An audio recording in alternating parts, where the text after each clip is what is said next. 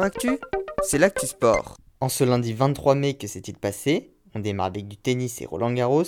Après l'élimination d'Onsiaber hier chez les dames, d'autres favorites ont été éliminées de ce premier tour, à commencer par la tenante du titre tchèque Barbara Krejcikova, battue par la jeune française Diane Paris.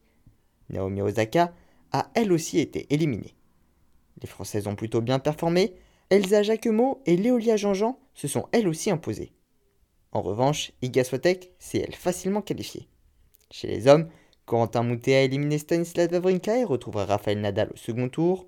Carlos Alcaraz s'est lui aussi qualifié, tout comme Daniel Evans et Cameron Nouri. En rugby, Castres recevait Perpignan en clôture de la 25e journée de top 14.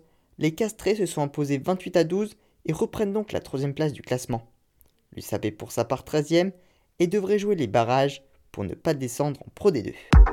En hockey sur glace, le mondial élite, les Français ont un soir affronté les Suisses, invaincus depuis le début de la compétition, mais ils se sont inclinés 5 à 2, bien qu'ils aient mené 2 à 0 en début de rencontre.